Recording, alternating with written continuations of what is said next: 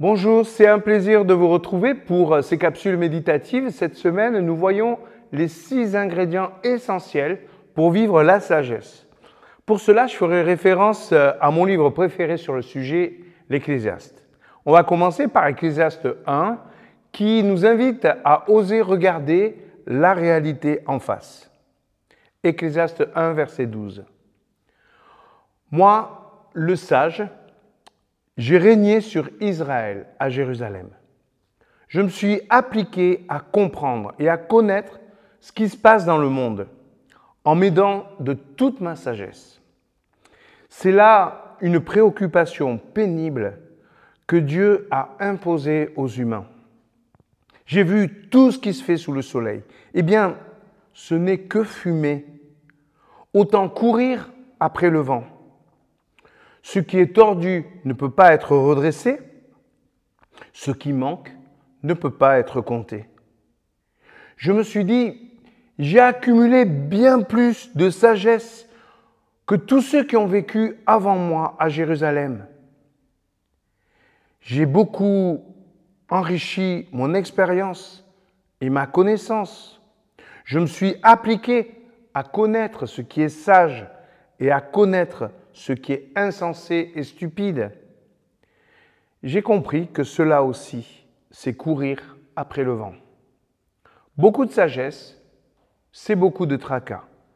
Celui qui augmente son savoir augmente aussi sa douleur. On l'a compris, le premier ingrédient, c'est la remise en question. Ouais, ce n'est pas facile d'être sage. Salomon cherche la sagesse mais il reconnaît la difficulté. Elle nous conduit fatalement à de sérieuses remises en question. Pourquoi? L'Ecclésiaste énumère. Il y a d'abord la réalité qui part dans tous les sens. Que de temps perdu, que d'actions inutiles dans le monde, tellement d'exemples. Aujourd'hui, on peut penser qu'on détruit la planète et maintenant il faut la restaurer. On fait la guerre en Ukraine et il faudra fatalement reconstruire le pays. Le sage ne perçoit dans la réalité aucune harmonie, aucune justice, aucune bienveillance. Pourtant, c'est essentiel, ces choses-là, pour la sagesse.